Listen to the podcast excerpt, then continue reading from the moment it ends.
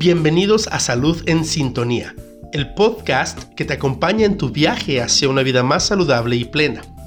En este espacio nos sumergimos en conversaciones significativas y enriquecedoras sobre diversos aspectos de la salud, con el objetivo de brindarte información útil y empoderarte para tomar decisiones saludables en tu día a día. Nuestro host, el doctor Enrique Lona Márquez, con más de 40 años de experiencia en el área de salud y con especialidad en ultrasonidos, nos ayuda a crear un puente entre la ciencia médica y el público en general, abordando temas de salud de manera accesible y comprensible para todos, desde consejos prácticos para mantener un estilo de vida activo y balanceado, hasta exploraciones en profundidad sobre enfermedades comunes y tratamientos innovadores. Cada episodio está diseñado para inspirarte a tomar el control de tu bienestar. Que lo disfrutes.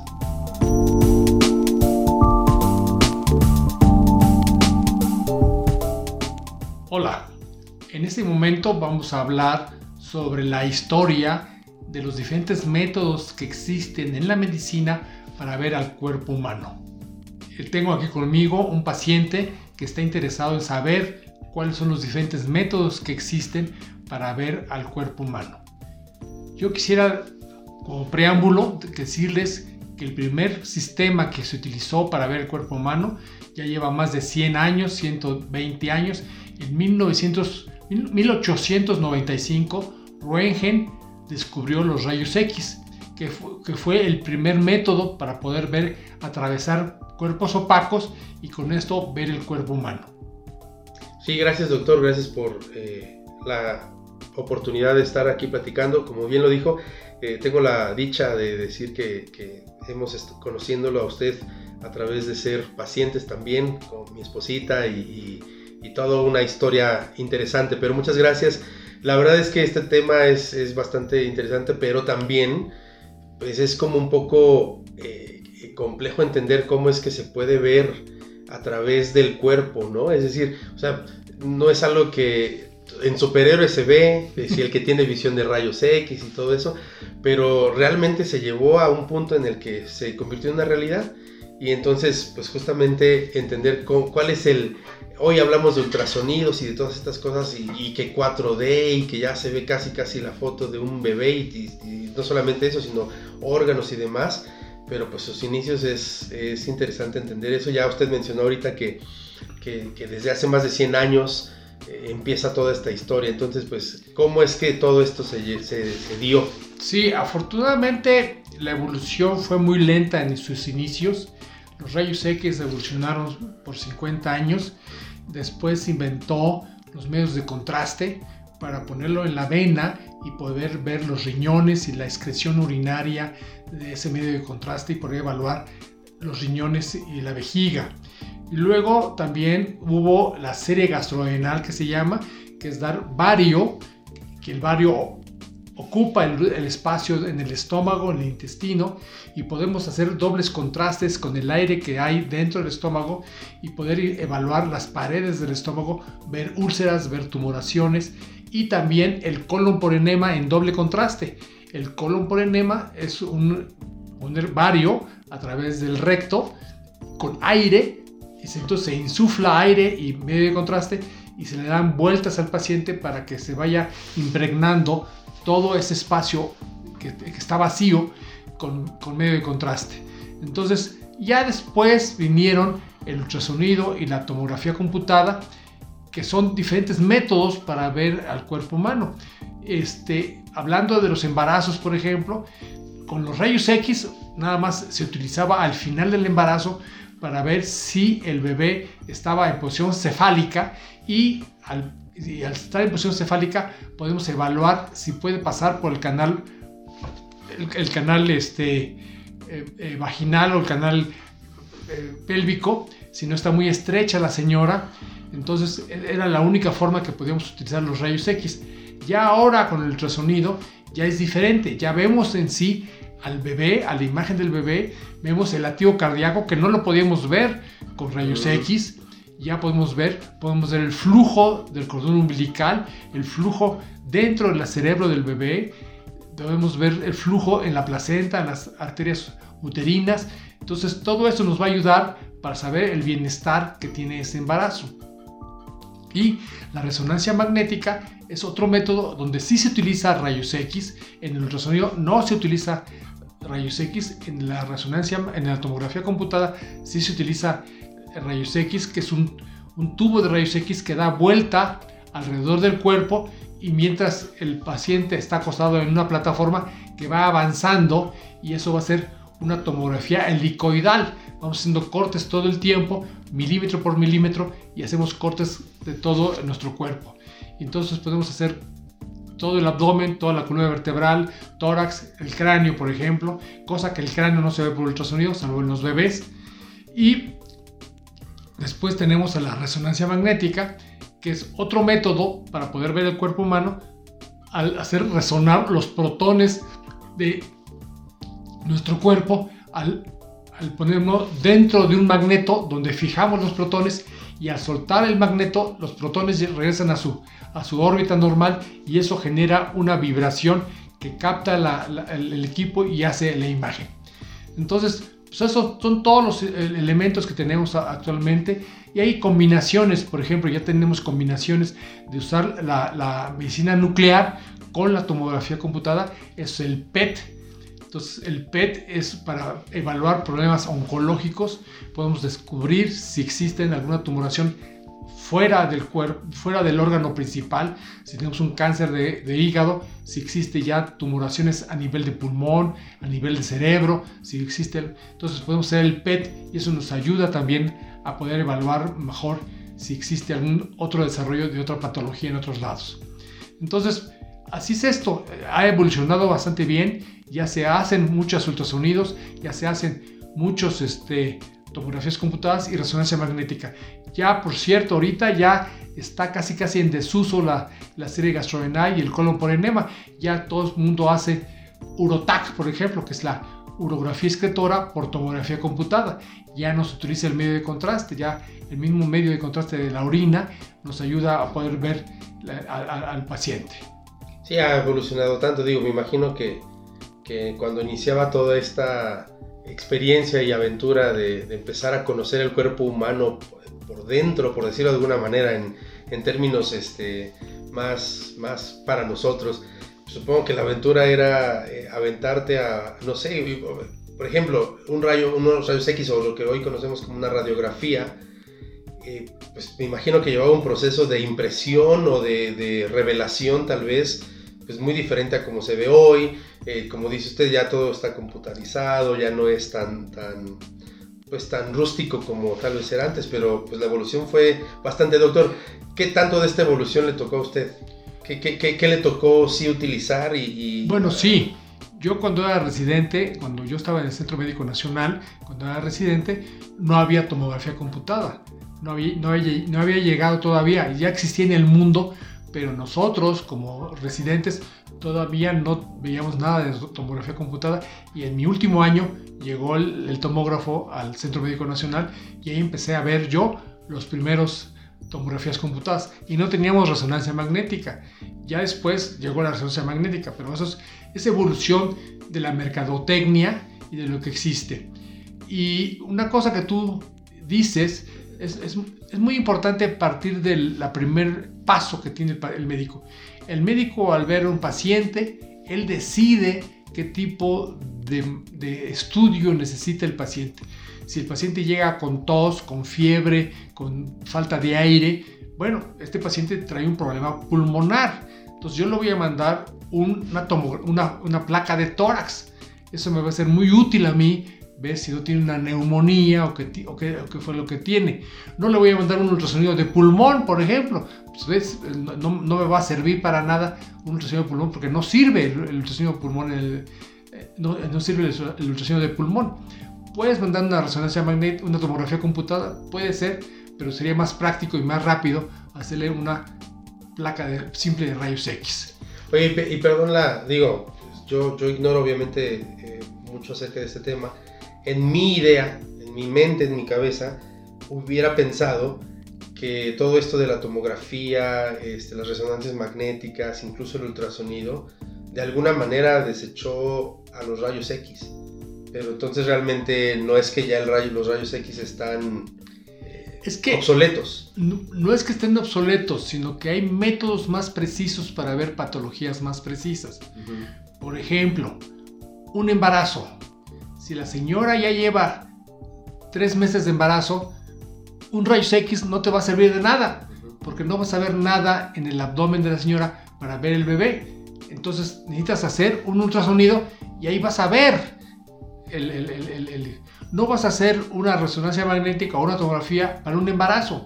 No, porque va a haber radiación en la tomografía y va a haber, eh, la resonancia no te va a servir de nada. Entonces, ya se ha especializado más este, estos métodos. Por ejemplo, las carótidas. Las carótidas son las arterias que van del corazón hacia el cuello, en el cuello, aquí en el cuello, alrededor de la tiroides, están las, las arterias carótidas. En ocasiones hay patologías donde tienes que ver las carótidas para ver si no hay un ateroma, algún problema, que tuvo una isquemia el señor, se desmayó el paciente y llega después de contigo, oiga, me desmayé ayer, estuve tres minutos desmayado y no supe qué me pasó, no me golpeé, no nada, pero me desmayé. Ah, caray, pues hay que buscar cómo están las carótidas, porque puede haber un émbolo que se ha ido hacia el cerebro y eso es la causa de la, de la falta de irrigación por la cual el señor se desmayó. Entonces, no le vas a hacer una placa de cuello de rayos X, pues no te va a servir para nada. Puedes hacer una tomografía difícil, pero el más indicado sería hacer una ultrasonido Doppler de carótidas. El Doppler es para ver el flujo de la sangre dentro de las carótidas y, estamos viendo el color. Ustedes han, visto ultrasonidos de color. Bueno, sí, es, el movimiento de los eritrocitos los eritrocitos son las células que llevan el oxígeno a nuestro cuerpo. Entonces estamos viendo el movimiento de, las partículas que van dentro de la sangre y por eso tenemos color en el flujo de las carótidas. Entonces eso nos sirve mucho para ver eso. Entonces no es que se haya eliminado, sino que hemos superado más. Por ejemplo, ahorita, si podemos hablar, ya existen más teléfonos celulares que los teléfonos de línea. Antes teníamos teléfonos fijos en nuestras casas, teníamos que ir a comprar un, peso, un 20 para poder hablar a los teléfonos fijos en las escuelas, en las, este, oficinas, para poder hablar a nuestras casas. Ahorita ya hay teléfonos celulares, ya existen más teléfonos celulares que, que teléfonos en línea. Entonces, y además ya el teléfono celular no nomás es teléfono, es alarmas, es waste, es una serie de cosas que ya, ya, ya casi casi no se usa como teléfono, se usa como otras cosas que estamos utilizando el teléfono, pero pues sí, porque lo traemos en el cinturón. Para escuchar este podcast. para escuchar este podcast, por ejemplo. Entonces, así va, evolucionando la, tecnología y las cosas. Este, ya, por ejemplo, existen ahorita transductores transrectales para ver a, a los embarazos pequeños por vía vaginal o para ver la próstata por vía transrectal, con ese mismo transductor únicamente se le pone un preservativo y se puede ver perfectamente más de cerca a la próstata y a los embarazos pequeños. Entonces, más que nada, más que se elimine, no es que se elimine, sino que hay, van apareciendo en la evolución de la, de la, tecnología, van apareciendo más, Por ejemplo, en el ultrasonido al principio no había Doppler. No, no, no, al principio no había 3D ni 4D y ahorita ya hay 3D y 4D. ¿Cuál es la diferencia entre 3D y 4D? Bueno, es el movimiento en tercera dimensión es 4D. Y necesitamos ciertos parámetros para que funcione. No siempre funciona. No es tan fácil como decir, hágame un 4D y ya, ya va a salir. No, necesitamos líquido amniótico enfrente de la carita del bebé, que el bebé no, está, no esté con las manos arriba en la cabeza, en la cara, tapados en la cara, porque vamos a ver las manitas, más no quiero ver las manitas, yo quiero ver la cara. A ver, a, ver si, si, se parece o no al papá. A, ver si se parece al papá o no, o a la mamá. Entonces al papá, principalmente. O si el bebé está boca abajo, va a ser imposible verle la carita. En fin, son métodos que se utilizan. Que va evolucionando. Y que muchas veces no sabemos el resultado hasta después de hacerlo. Oiga, y ahorita que dijo mencionó dos cosas que me causaron una, una inquietud. inquietud ahí. Este, primero, eh, respecto a los ultrasonidos, eh, no sé si para todos, al menos para mí así lo era hasta que, hasta que platicamos más del tema, yo relacionaba ultrasonido con embarazo y, como que en la mente es ultrasonido es cuando está embarazada una mujer y se tiene que hacer ultrasonidos, ¿no? Eh, pero ahorita ya nos ha dado algunos ejemplos de, ciertos ultrasonidos que pueden incluso ayudar a la, detección e incluso prevención de ciertas enfermedades con mucho más detalle. Entonces, de una forma un poco general, a lo mejor, para que después podamos hablar más específico, pero de una forma general, pues, el ultrasonido prácticamente se puede hacer de muchas otras cosas más que están fuera solo del embarazo. Exactamente, sí. El ultrasonido se utiliza en muchas partes de nuestro cuerpo. Vamos a ir de la cabeza a los pies. En los recién nacidos podemos hacer ultrasonido transfontanelar para ver el cerebro. Muchas veces tenemos algún parto traumático, algún parto que tenga una isquemia o que tenga algún sangrado, una hemorragia, podemos ver, hacer un ultrasonido transfontanelar para poder ver si existe alguna lesión en, en la cabeza. Luego hay ultrasonido de ojo para ver el cristalino, para ver cuando se le debe poner, qué, lente le vamos a poner a un paciente que tiene cataratas. Eso lo utilizan principalmente los oftalmólogos. Yo ese estudio no lo hago. Y luego tenemos también el ultrasonido de cuello. En el cuello ya habíamos hablado de la carótida, ya habíamos hablado, hablado de la tiroides. Muchas veces podemos ver algún paciente, mira, traes una bola en el cuello. Ah, caray, sí cierto. Entonces van y valoramos qué tipo de bola hay en la tiroides y ya nada más viendo la bola, yo te puedo decir si es benigna o maligna. Ya parece benigna o parece maligna. Entonces, si ya parece maligna, pues es necesario hacer una biopsia, una citología. Entonces agarras una hojita y le picas por medio de ultrasonido, le picas y tú ves por ultrasonido dónde está la aguja y ya le sacas un pedacito de eso y ya sabes saber si es oncológico o no el problema que tenga la tiroides. Luego tenemos el ultrasonido de corazón. Eso los hacen principalmente los cardiólogos. Ven el funcionamiento del corazón, el movimiento de las paredes del corazón. Cuando hay un infarto, un infarto que es en muerte, muerte de alguna pared del corazón y, la pared se mueve anormal. Entonces tú lo puedes ver por ultrasonido. Cuando hay problemas de válvulas, las válvulas también, insuficiencia valvular, lo puedes ver por ultrasonido. Y eso principalmente lo hacen los cardiólogos. Yo ese estudio de corazón no lo hago. Luego en el abdomen, pues obviamente el abdomen está todo. Hígado, vesícula, vías biliares, páncreas, riñones, ¿sí? Vaso, no intestino, no, no estómago, no duodeno, no colon, salvo que, salvo que presente alguna tumoración, alguna bola, nos vamos directamente a valorar esa bola. Y también podemos ver líquido en cavidad abdominal es una patología muy común en pacientes cirróticos, por ejemplo, que exista líquido en la cavidad abdominal. Podemos decir al, médico, oye, hay líquido en el abdomen, entonces este, eso nos habla de una, problemática abdominal. Y luego, en la parte testicular, podemos ver ultrasonido testicular, podemos hacer ultrasonido de, de próstata, ¿sí? También, y obviamente a las mujeres, el pélvico, el útero, los ovarios y los embarazos. Ya lo hemos dicho. Y luego al nivel de las extremidades, pues todo el músculo esquelético, hombro, manguito rotador, las rodillas, el tendón de Aquiles, por ejemplo, podemos evaluar el tendón de Aquiles también por ultrasonido. Entonces, casi casi los músculos, muchas veces tenemos alguna, algún golpe, alguna personas que juegan fútbol y se desgarran un músculo, podemos ver si está desgarrado o no, qué tan desgarrado está, para ver la evolución, cuando debe de volver a jugar este paciente o no, o, un deportista. Hubiera venido, yo apenas me pasó hace como cinco meses, doctor, algo así. Pues lo podemos evaluar ahorita, ¿eh? Pero no, no sabía. No, ya, ya se me quitó, creo, pero, pero, pero, ajá, es que es por no saber.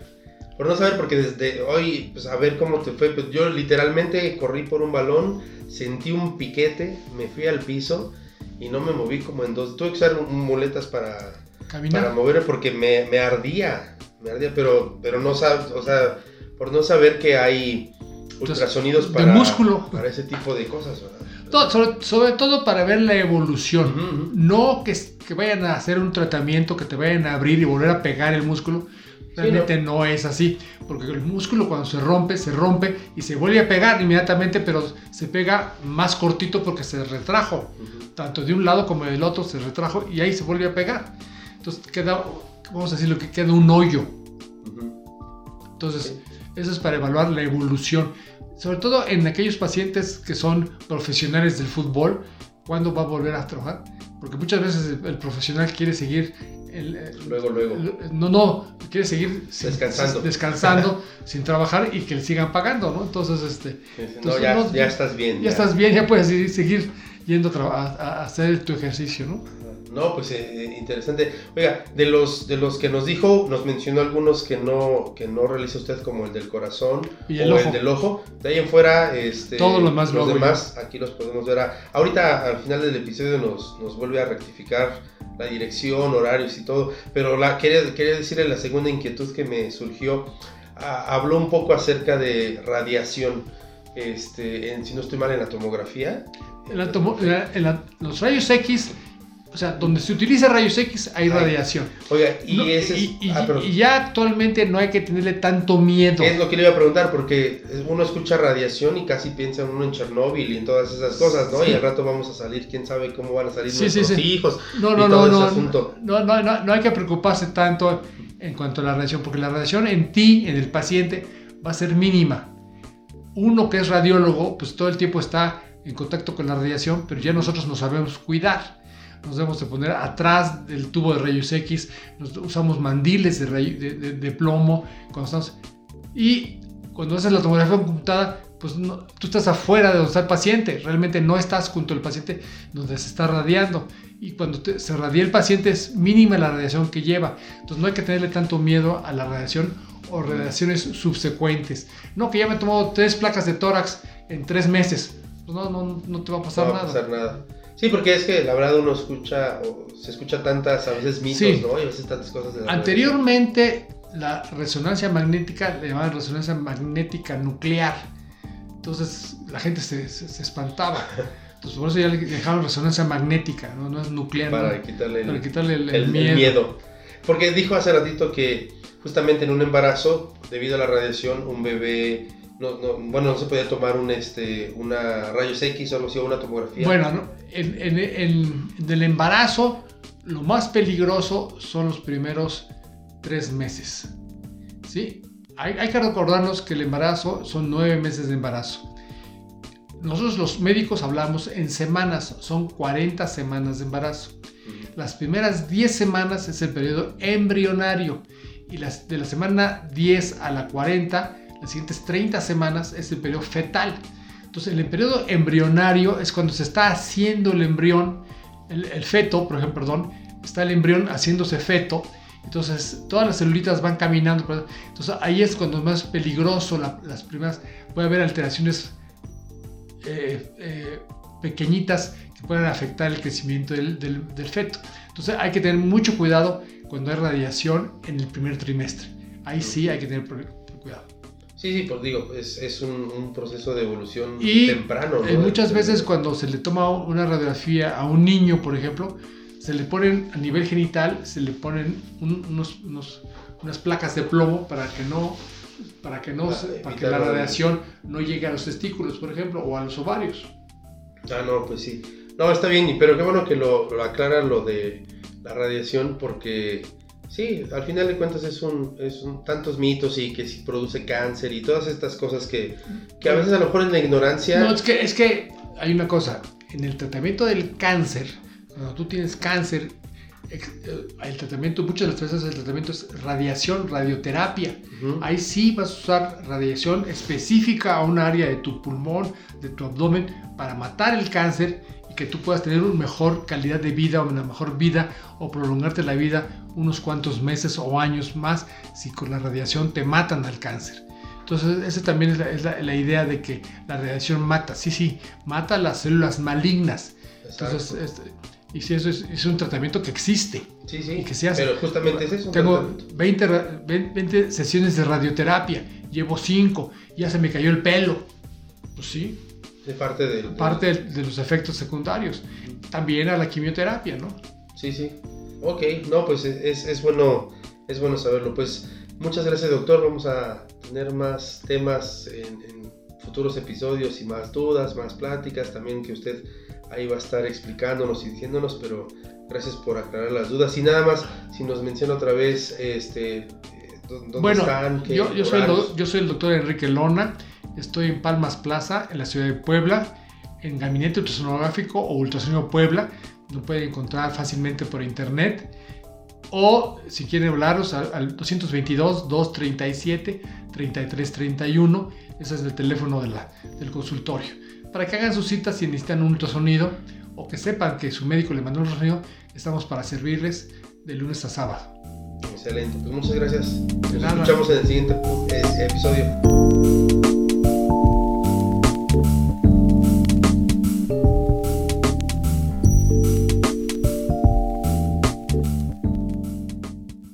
Olvides seguirnos en nuestras redes sociales. Nos puedes encontrar como Ultrasonido Puebla. Ahí Puedes dejarnos tus comentarios, preguntas o sugerirnos algún tema de tu interés para poder abordarlo en este podcast. Nos escuchamos el siguiente episodio. Hasta la próxima.